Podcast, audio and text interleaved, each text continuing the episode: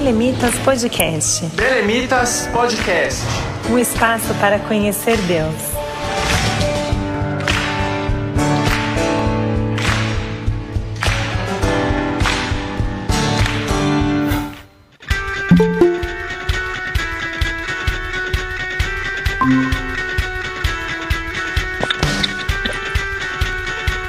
Olá, boa noite a todos, a paz do Senhor. Sejam muito bem-vindos a mais um episódio do Belemitas Podcast, o terceiro episódio da nossa série especial sobre a reforma protestante. No primeiro episódio, nós conversamos sobre as principais razões que levaram à necessidade de uma reforma. No segundo episódio, na semana passada, nós conhecemos os pré-reformadores e também conhecemos muito a fundo o que foi a reforma protestante e quais foram as suas principais mensagens. E hoje, após então conhecer a reforma, nós vamos analisar qual foi o impacto desse movimento, qual foi o impacto das suas mensagens na igreja e também no mundo até os dias de hoje. Então, um episódio imperdível, tenho certeza que você vai gostar demais. Nós estamos com uma convidada muito especial, estamos aqui prontos para compartilhar um assunto muito profundo e muito importante com você. Mas antes, eu só queria fazer alguns avisos. E se você é novo aqui no Belemitas Podcast, quero te dar as boas-vindas. Eu sou o Wellington Matheus e você pode ficar conectado com Belemitas nas nossas redes sociais, no arroba Grupo Belemitas e também o nosso site, que é o belemitas.com. O podcast chega até você através da rádio RBC. E você pode é, ouvir a programação da rádio nas redes sociais no arroba Rede Rádio RBC e também pode acessar o site rbcbelém.com.br. Lembrando também que essa série especial sobre a reforma protestante é feita em parceria com a FAESP, a Faculdade Evangélica de São Paulo.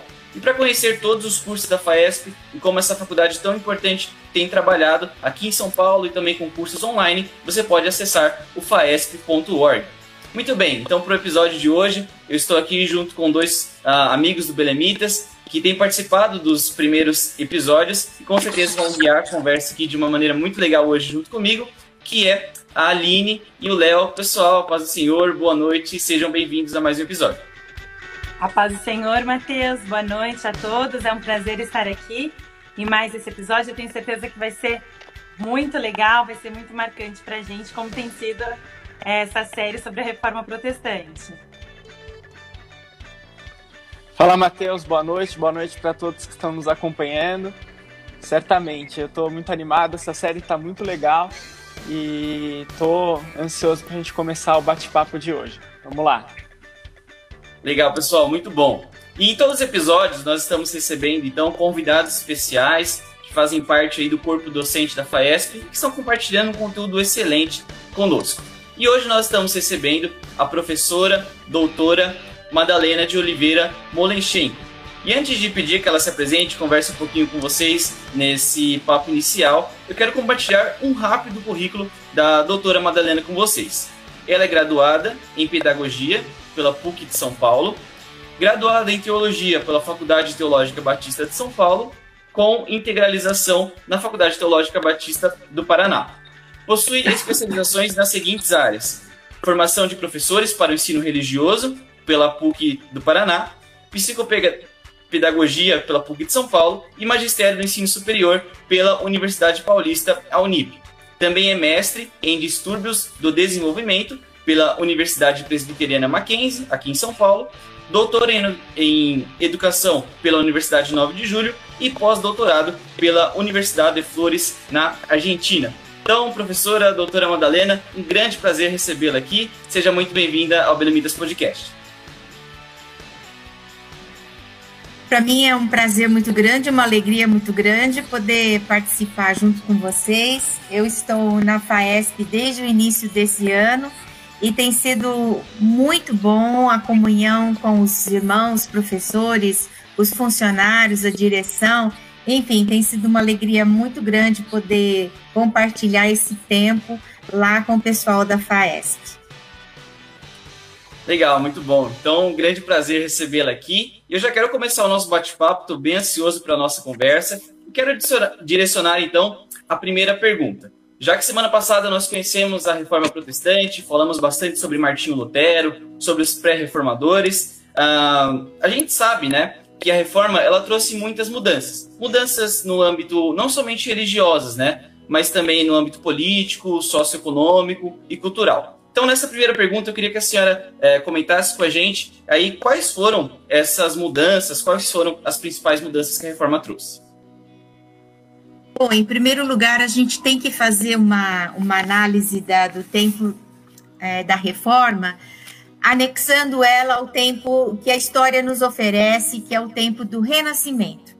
O que, que foi o Renascimento? Né? O, re, o Renascimento trouxe, historicamente falando, um tempo de muitas rupturas.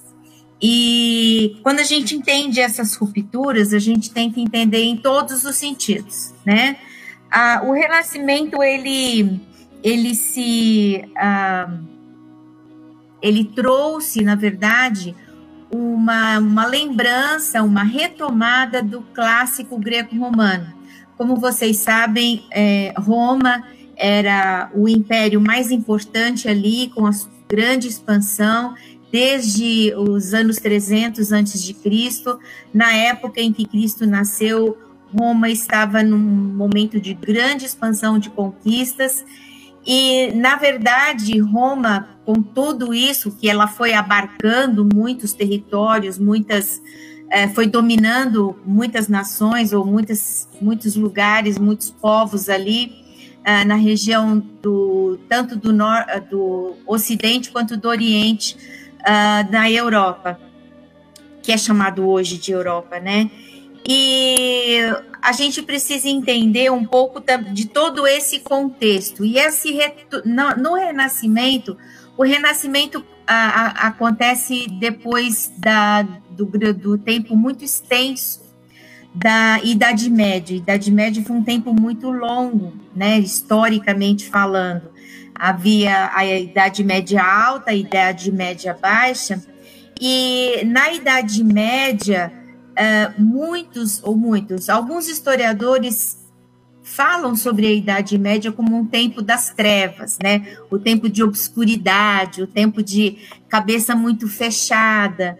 Mas, é, lendo os livros de história, a gente percebe que a Idade Média foi um tempo de muitas, muitas, muitas produções, muitas discussões, muitos encontros, muitas mudanças de ideia.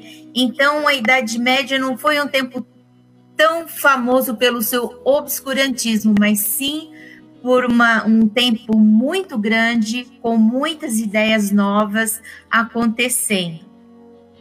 E aí o que, que faz o renascimento? O renascimento ele vem como uma retomada de algum algum momento, algumas ideias do, do, do tempo dos chamado de greco-romanos, né? Onde pre, é, predominava a, a perfeição, predominava o, a busca do corpo perfeito, a busca do amor pelo Estado. Os romanos eram muito ligados nisso. E, de fato, quando você pensa na área da educação, os romanos agregaram a educação grega, né? Por isso que a gente chama esse período de greco-romano, por causa dessas inclusões todas, né? E quando o Renascimento ele vem, ele começa a se colocar, ele traz várias linhas de pensamento, como por exemplo o humanismo, o humanismo que traz a valorização da natureza humana, do ser humano, do homem, o racionalismo que vem trazer a força da experiência, a força das descobertas dos fenômenos naturais, uns, com grandes avanços científicos, inclusive, uh, num desejo de querer explicar as coisas pelo racionalismo, já não mais nas perspectivas nem filosóficas nem eh, religiosas, como foi tão forte na Idade Média. O individualismo, no sentido de que o ser humano ele, ele se projeta, ele se, é, ele se desenvolve, ele traz uma, uma autonomia muito grande enquanto ser humano. Ele passa a ser alguém que pode discutir os dogmas da igreja, que pode ter uma crítica. o antropocentrismo também, né, que é totalmente diferente do teocentrismo, porque no teocentrismo Deus é o Senhor e comanda todas as coisas. No antropocentrismo, o homem tem voz, ele tem vez e ele tem condições de gerar, de ser o protagonista da sua própria história, né? E o universalismo, principalmente com uma força muito grande na educação. Então, havia muito mais para se ensinar nas escolas do que simplesmente a gramática, a retórica e as coisas religiosas. E vem aí, então, é, uma, uma, uma retomada muito grande desses grandes movimentos através do Renascimento. Só para vocês terem uma ideia, eu separei aqui um pouco um dos autores da história, né? Quando fala sobre é, a, a, muitos dos grandes movimentos de invenção que surgiram no, rema, no Renascimento, por exemplo, a bússola, que permitiu que Bartolomeu Dias navegasse pelo, pelo, pelo Cabo da Boa Esperança, que ninguém tinha coragem de fazer isso antes, né? Que, que fica lá no sul da África. Cristóvão Colombo chega com suas, suas naves é, lá na América. Vasco da Gama chega na Índia. Pedro Álvares Cabral chega no Brasil. Magalhães faz a primeira viagem ao redor do mundo todo, uh, descobriu a Oceania. Então, o impacto de todas essas descobertas foram uh, anos em que Portugal, Espanha, Inglaterra, todos desenvolveram-se muito na área das navegações. Então, só foi isso só foi possível por causa dos grandes avanços na área da ciência, que a gente vai falar um pouquinho mais sobre isso, né? Mas esse impacto dessas descobertas favoreceu a crença nas possibilidades do ser humano. O ser humano enquanto um potencial para pensar, para descobrir, para ir atrás de respostas, né? E, enfim, muitas outras coisas fizeram parte deste, deste momento aí do, do renascimento. Então, não dá para explicar reforma sem pensarmos no contexto onde a reforma se dá. Porque Lutero cria toda a coragem para se posicionar contra a igreja, por influência de todos esses movimentos que vêm acontecendo na, na história da humanidade. Muito bacana, paz do Senhor, tudo bem, irmã Madalena? Um prazer ter a senhora aqui com a gente. Uma grande honra poder conversar com a senhora sobre esse assunto. Eu que sou estudante de teologia, estou no primeiro ano e estou muito empolgada e pretendo seguir a carreira acadêmica também. Então, a senhora é um grande exemplo para mim. Amém. É, dentro desse contexto que a senhora falou tão bem, é, a gente sabe que a educação, né, como a senhora mesma disse, teve um papel importante na reforma. Mas a gente sabe também, por outro, por outro lado, que a própria reforma impulsionou, de certa forma, a educação, né? É, e aí a gente queria que a senhora comentasse um pouco sobre isso. O que a reforma trouxe para o âmbito da educação? É. Então, tentando ir pela mesma linha de raciocínio, né? Na Idade Média havia um grande esforço também sobre a educação, né? Mas era uma educação muito mais voltada para formar pessoas que pudessem dar continuidade à igreja. Então, na formação de clérigos que pudessem dar continuidade às pesquisas, aos estudos, enfim, tudo que foi produzido por Agostinho, São Tomás de Aquino e tantos outros grandes teólogos daquela do início ali da, da, da, igreja, tanto na igreja primitiva quanto no início da, da alta idade média, né? Mas o que era mais básico na, na idade média eram dois tipos de escola: aqueles que ensinavam o trivium que seriam três disciplinas principais, que é a gramática, a dialética e a retórica, e o quadrivitium, que eram quatro disciplinas principais: aritmética, geometria, astronomia e a música. Essas influências vieram para o Brasil junto com os jesuítas, que passaram aqui também no Brasil a trabalhar com estes, uh, com esta visão, né? Mas o que é que o Lutero fala? O Lutero pensa de uma forma diferente sobre a educação. Ele pensa sobre uma educação mais universalizadora, uma educação que traga para dentro da sala de aula outras temáticas que não fazem parte somente da aritmética, gramática, música e etc. Mas é, ele rompe então com essa tradição no sentido de defender a ideia da dos pais como responsáveis pela educação dos filhos. Não nos, naquele sentido do Velho Testamento, do Antigo Testamento, não nesse sentido, mas no sentido dos pais fazerem todo o esforço necessário para que seus filhos tivessem uma boa educação. Mas, evidente que você tem que pensar aí nas diferenças de classes, né? De classes sociais. As classes mais abastadas, mais altas, elas davam importância a outras coisas, como, por exemplo, ser um bom cavaleiro, ser um bom guerreiro. E isso não chegava nas camadas mais simples da população, né? Então, é, Lutero foi aquele que trouxe essa ideia da educação para todos. Essa é uma coisa que hoje, né, o mundo hoje discute de forma tão abrangente, principalmente no início desse século que nós estamos vivendo agora, né?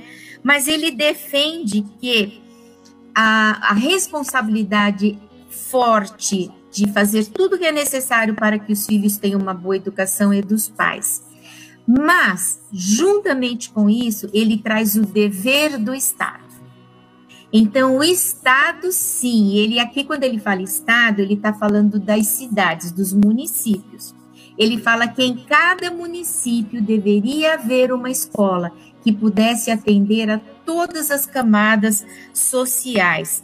Ele conclama que todos os pais, os patrões e toda cidade precisava de pessoas instruídas, pessoas que pudessem governar, pessoas que pudessem ter tino para negócios, né? E que cada um destas pessoas deveria, por exemplo, através do conhecimento, do desenvolvimento de uma boa educação, se tornar um bom pregador da palavra. E é evidente que essa escola universal e para todos deveria ser uma escola cristã. Então, o Estado deveria oferecer, sim, uma educação cristã na escola de formação, ou seja, se pudéssemos trazer isso para a linguagem de hoje, né, seria a escola fundamental. E ele vai uh, nessa, nessa, é, nesse discurso muito fortemente e ele realmente ele luta com todas as suas energias para isso.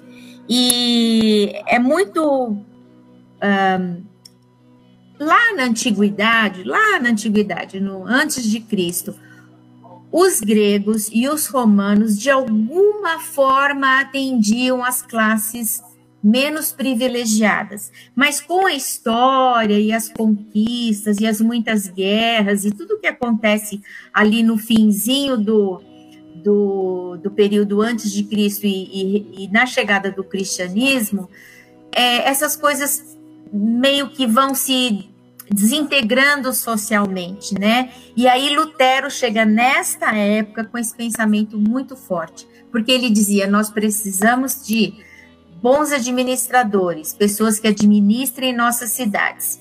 E ficou muito famoso um documento que ele escreve a todos os dirigentes e prefeitos de cidades na Alemanha. E ele, ele redige essa carta e enfatizando essa necessidade grande de se fazer uma escola para todos, que evidentemente não seria uma escola laica, deveria ser uma escola que oferecesse educação cristã, mas que além disso oferecesse uma educação mais universalizadora. Comênios, que foi ali meio conterrâneo de de Lutero, ele traz isso para a educação muito fortemente. Nós temos hoje autores cristãos, como a professora Inês Borges, um, é, que foi professora durante muitos anos na Universidade de Mackenzie, ela traz com muita força e muitos outros educadores cristãos trazem com muita força as ideias de Comênios, que Comênios dizia lá nos anos de 1500 e bolinha, né? Ensinar tudo a todos. E o, o, o Lutero, ele também propõe uma escola divertida, gostosa, com jogos, brincadeiras, onde a criança pudesse se expressar como criança e não ficasse confinada a regras uh, tão rígidas e disciplina. Evidente que ele também é a favor da disciplina e das regras, mas não nos termos em que era antigamente. Perfeito, muito interessante. É bem marcante esse ensinar tudo a todos e a gente vendo realmente o impacto que isso tem no mundo. É, e lembrando, então, o pessoal que chegou aqui na nossa transmissão, se você está acompanhando ao vivo na Rádio RBC, nós estamos no terceiro episódio da série sobre reforma protestante e hoje falando sobre o tema Impacto da Reforma na Igreja e no Mundo até a atualidade. Nossa convidada especial é a professora doutora Madalena Molenchenko. Então você também pode participar aqui com a gente, enviando seus comentários, enviando suas perguntas. Eu já vi aqui no Facebook alguns amigos da FAESP, o Douglas Scarpe, o Wagner Matheus, o pastor Wilson Faraço, que estão participando com a gente. Também a Natália Pinheiro deixou um comentário bem interessante. Ela falou o seguinte: aprendendo muito com essas verdadeiras aulas às segundas-feiras. Então participe com a gente, se intere, compartilhe e a gente vai continuar aqui com o nosso bate-papo. Então, eu sei que o Léo tem mais uma pergunta bem excelente para a gente continuar a nossa conversa. Valeu, Matheus. Boa noite, doutora Madalena. É, também estou aprendendo muito com os, bate, com os nossos bate-papos de segunda e muito com esse bate-papo de hoje. E acho que uma coisa que me marcou muito nos episódios anteriores e na, no começo da fala da senhora é esse apreço que a reforma trouxe, né, e principalmente Lutero, com a educação e com o conhecimento, a divulgação do conhecimento. Eu acho muito interessante essa a ideia de que por pregar a verdade que ele fazia, tinha tanta convicção da verdade que ele pregava, ele não tinha medo de expandir essa verdade que todos os outros conhecessem, né? E isso repercute, como a senhora bem colocou, em, diversos aspectos da educação, das artes, e gera uma liberdade de conhecimento, uma liberdade de consciência para o ser humano. E a minha pergunta é, é, nessa linha: o quanto que a reforma impactou não apenas é, na educação, mas também nas produções artísticas? A gente sabe que o período da Idade Média foi um período também de muita riqueza artística, mas esse período pós-reforma também trouxe muitas obras de arte interessantes. Eu queria que a senhora falasse um pouco sobre isso.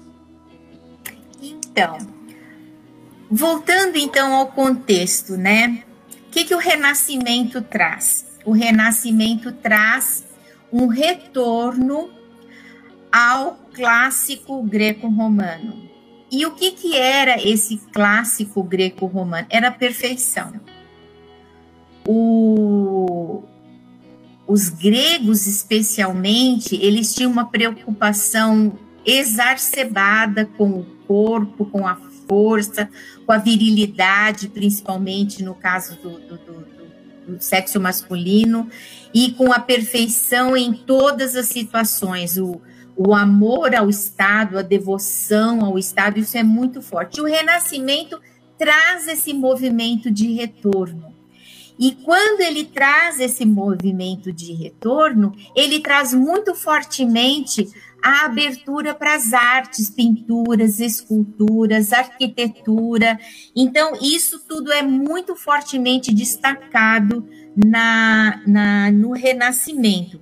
E eu separei um pouquinho para a gente dar uma, uma percebida nisso.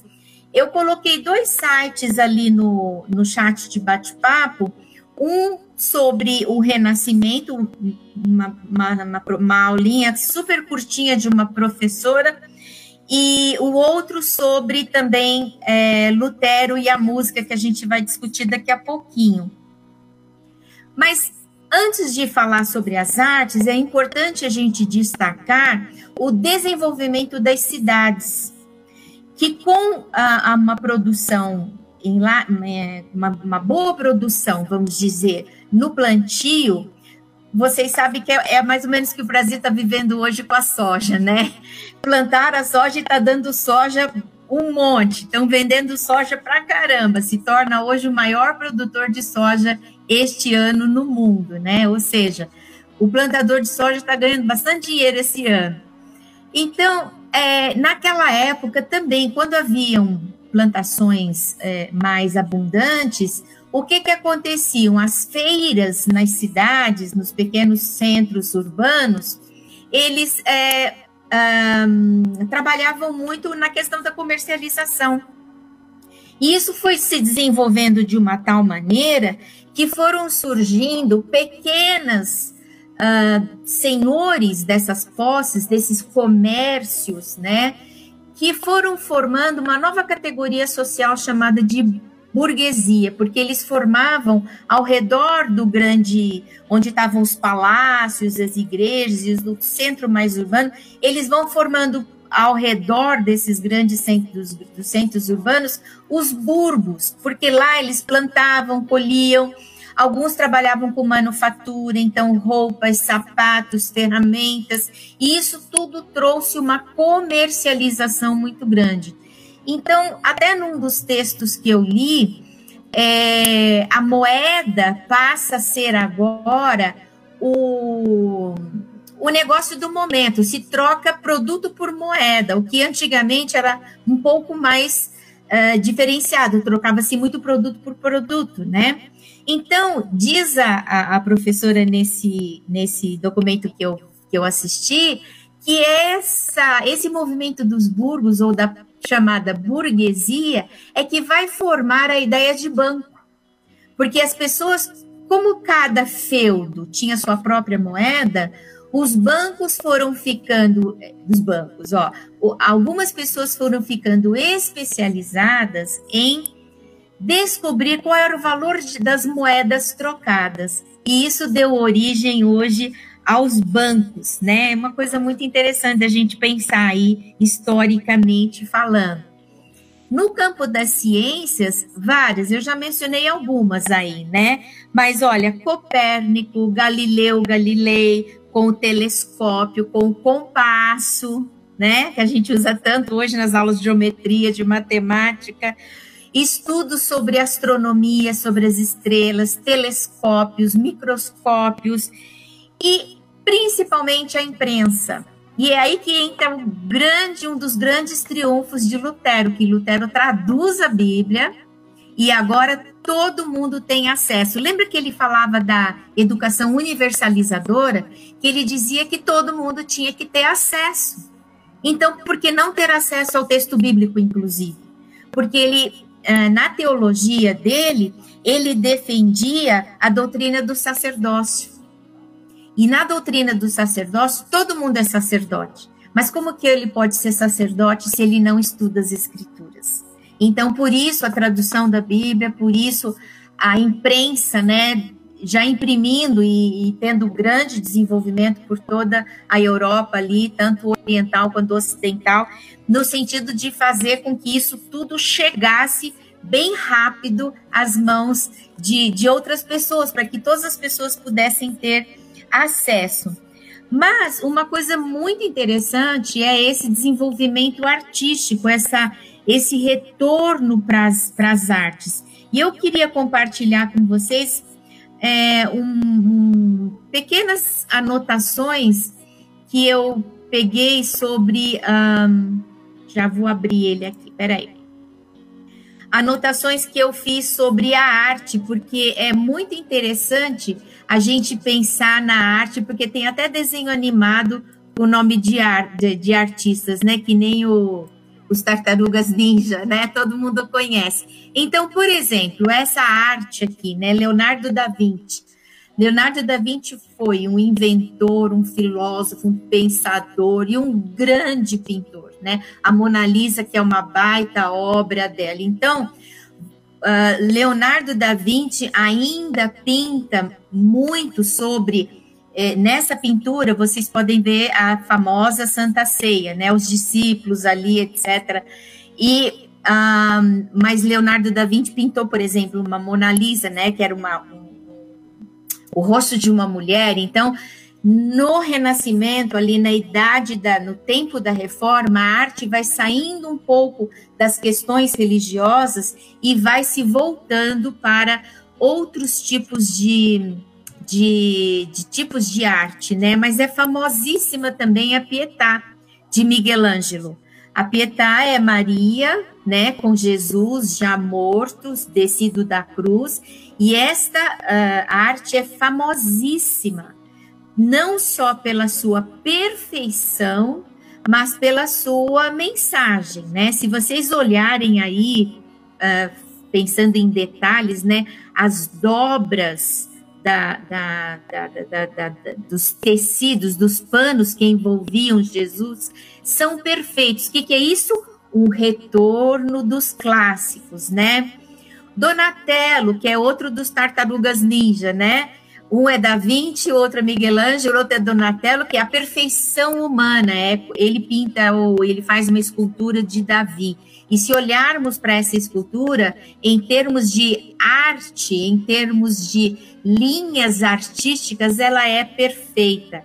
A famosíssima é, Nascimento de Vênus também, se vocês olharem nos detalhes das águas, nos detalhes das árvores, nos detalhes da asa do anjo também, tudo voltado para a perfeição. O Rafael, que é o outro personagem dos Tartaruga Ninja, né? Uma simplicidade, mas voltada para uma. Se vocês olharem aí, o Rafael ele pinta um quadro com a, as linhas de perspectiva de distância perfeitas também, típicas de renascimento. A pintura tinha que ser perfeita.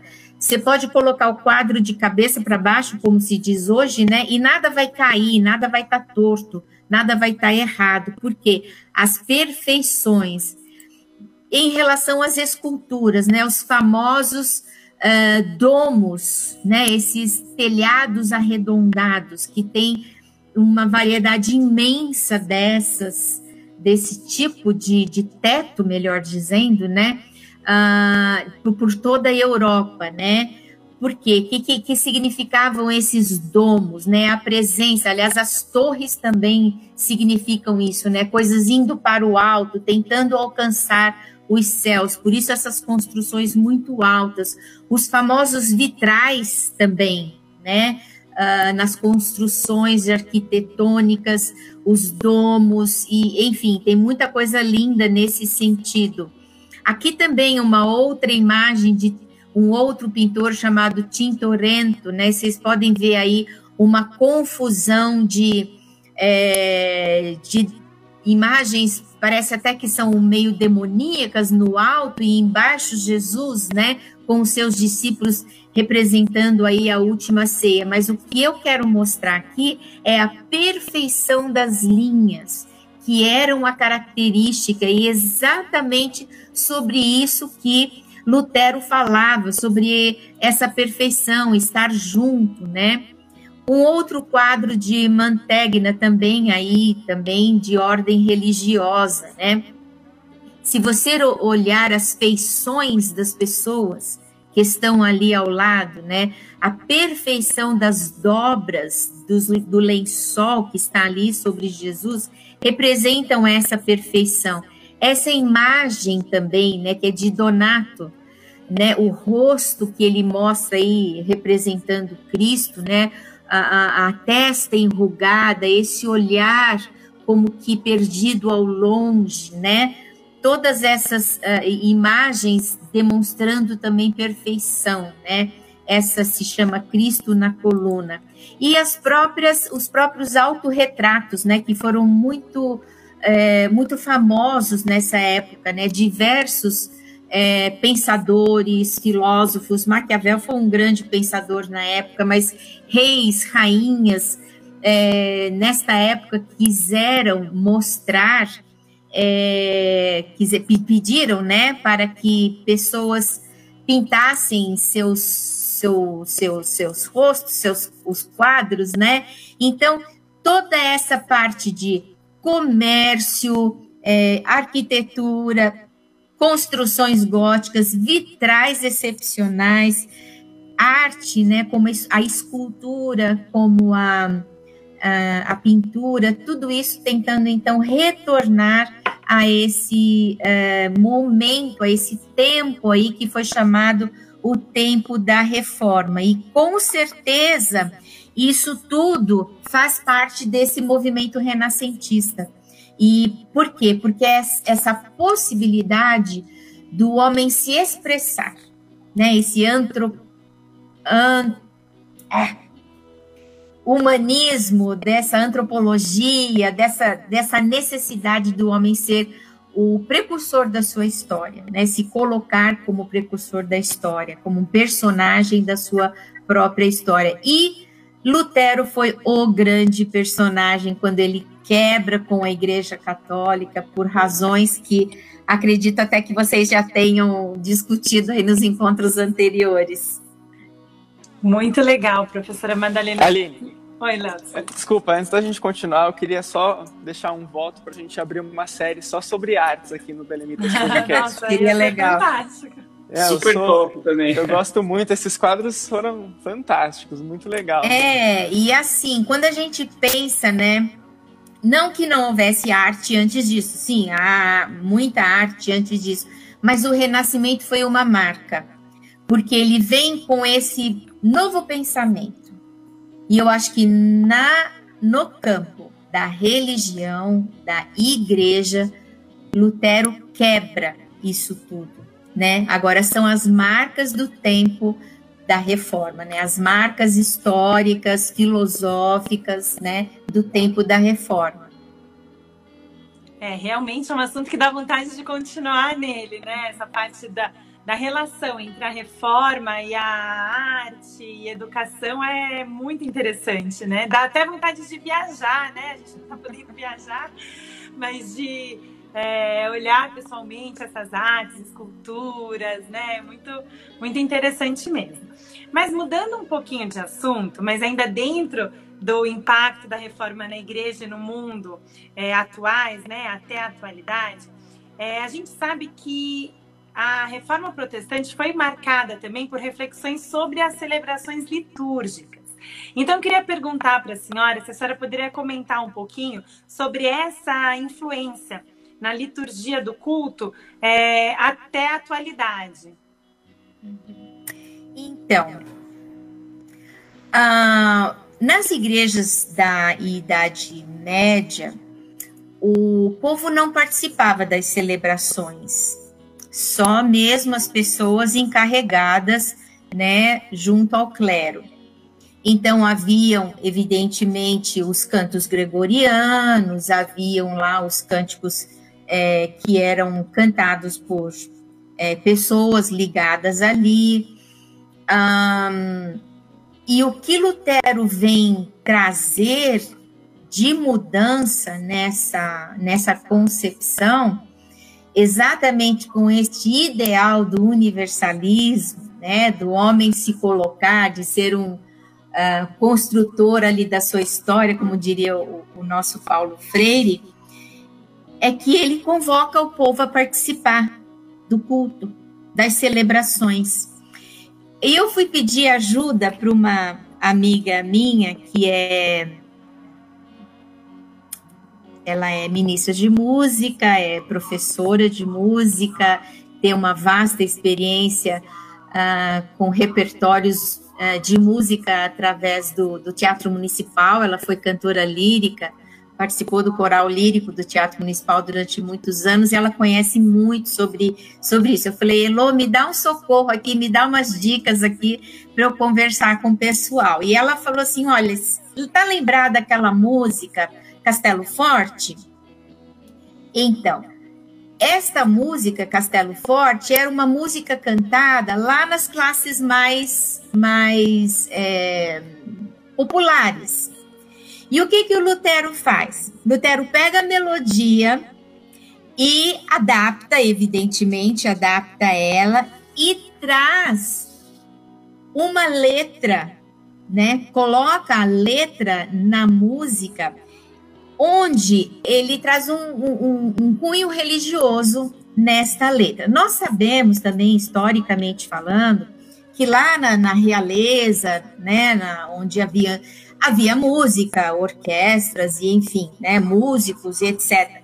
Mas o povo lá embaixo, lá nas, eh, né, nos lugares mais afastados ali dos grandes castelos e etc., o povo cantava muito e dançava muito, e Lutero quer trazer isso, dizendo que essa é a expressão natural do povo, que a música não é alguma coisa para ficar lá em cima na elite, a, o, o acesso aos instrumentos mais elitizados e etc. Né?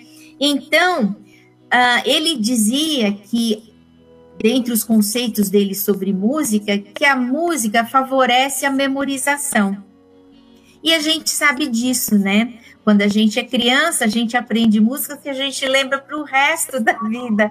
Nunca mais esquece. Pode esquecer um trechinho aqui, um trechinho lá, mas a gente lembra muito das músicas que aprende na infância. Por quê? Porque a música ajuda na memorização. Então, ele, muito esperto, muito inteligente, muito perceptivo, faz isso. Ele coloca letras doutrinárias nos cânticos que ele cria a partir de então.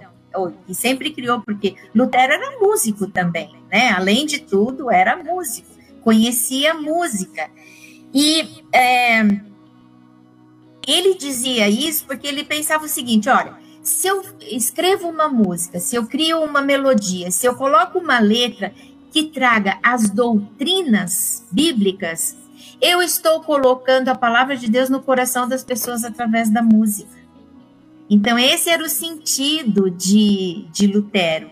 E aí não fazia sentido também fazer as celebrações sem que isso fosse ensinado publicamente. Então ele traz a música, ele traz a música coral, né? Ele traz todos esses essas inovações para a área da música e inclusive essa minha amiga, a professora Heloísa, ela fala assim: "Eu tenho tanta pena porque hoje em dia a gente percebe alguns cânticos assim que repete, repete, repete, repete, repete, mas onde estão os versículos bíblicos, né? Onde estão as mensagens, né? Onde estão a, os salmos e letrados? Onde estão as histórias dos grandes, as, as grandes poesias, né? Então ela fala assim, hoje, infelizmente, a nossa música evangélica ela tem perdido muito terreno para isso porque se partiu muito aí para uma questão de louvor, louvor, louvor, então é só cantar aleluia, aleluia, aleluia, aleluia. E na verdade, onde está a palavra de Deus ensinada através do cântico? Não estou dizendo que os autores de hoje não sejam autores inspirados, que Deus não produziu ali músicas lindas e cânticos lindos que nós temos hoje inspirados, porque Deus está na vida dessas pessoas, mas Infelizmente, infelizmente mesmo, a gente começa a perceber um distanciamento desse primeiro propósito de Lutero em relação à música, ao cântico congregacional, à participação das pessoas. Graças a Deus, as nossas igrejas ainda não perderam isso, né? A, a, o pessoal participa. Infelizmente, a gente percebe aí é, em algumas denominações, né, um, uma exacerbação muito grande a um indivíduo cantando, né? Então fica muito em torno do showbiz, né? Um, um personagem cria uma certa fama e dali para é, são situações é, bastante discutíveis, vamos dizer assim, né? Que os músicos não, ficam, não fiquem ofendidos com o que eu estou dizendo, mas é, com certeza do Renascimento para cá é, tivemos sim uma, um distanciamento dessa intenção que Lutero traz em relação à música na igreja, infelizmente. Doutora Madalena, fantástico. Acho que essa observação final a respeito da música, ela nos mostra algo sobre Lutero, que é justamente esse legado que ele deixou de que é possível o ser humano se aproximar de Deus. Talvez fosse algo que ficou perdido ali durante a Idade Média, durante o apogeu da Igreja Católica. E Lutero voltou a estralar isso para a gente, falando: olha, é possível a gente chegar perto de Deus, existe o Espírito Santo que nos direciona até Ele. E infelizmente a gente não tem mais tempo para é, novas perguntas, mas eu queria pedir para a senhora deixar aqui suas conclusões, suas palavras finais e já deixando aberto o convite para participar mais vezes conosco. Quem sabe a gente faz um episódio aqui sobre artes e chama a senhora para ser uma das, das debatedoras, porque foi um tempo muito bom que a gente teve por aqui. Obrigado, muito obrigado. Mas com certeza eu não sou muito expert em artes, não.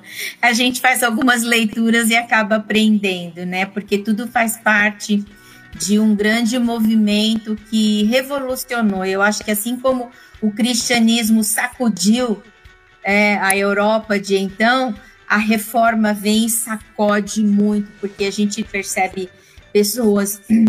Uh, movimentos pré-reforma, reforma e pós-reforma a coisa pegou também. Foi muito feio o negócio pós-reforma, mas eu acho que a grande é, ensino que a, que a reforma nos traz é que Deus está perto, né? Deus está muito próximo da gente.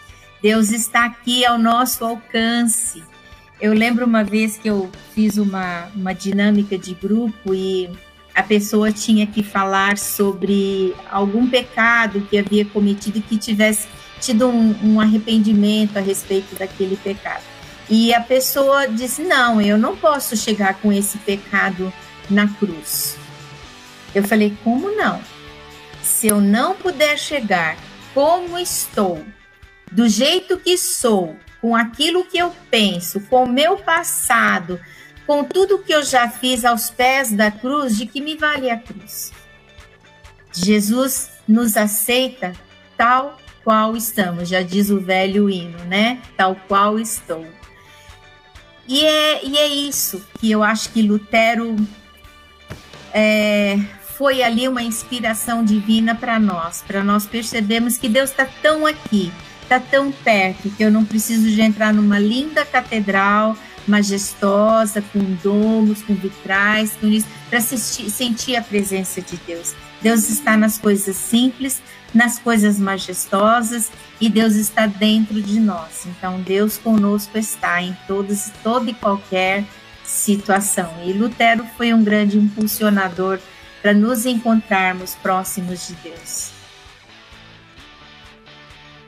Excelente, perfeito, muito bom. Olha, a gente encerrou então com chave de ouro o nosso episódio de hoje, terceiro episódio dessa série. Então, muito obrigado, professora doutora Madalena, por esse tempo, pela participação aqui com a gente. Também agradeço o Léo, a Aline, que participaram na conversa, e a todos que nos acompanharam aqui ao vivo e que estão também nos acompanhando nas plataformas digitais. Só para encerrar o nosso episódio, quero te lembrar que semana que vem a gente volta aí com o penúltimo episódio da série, porque nós incluímos um quinto episódio para falar sobre o papel das mulheres na reforma protestante. Então fique atento, isso vai ser também incrível, vai ser muito legal. Então nos acompanhe no arroba Grupo Belemitas, belemitas.com. A Rádio RBC você encontra como arroba Rede Rádio RBC e rbcbelém.com.br. E lembrando que você também pode conhecer mais sobre a FAESP, a faculdade que nós estamos em parceria nessa série no faesp.org. Então é isso aí. A gente se encontra aqui semana que vem. Obrigado pela participação. Fique com Deus e até lá. Amém. Obrigada.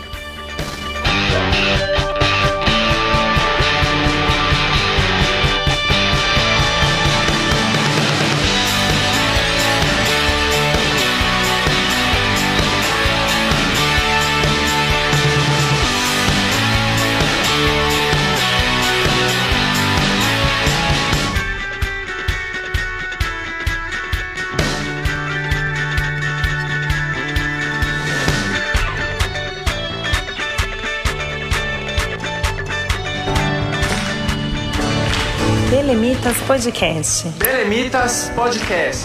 Um espaço para conhecer Deus.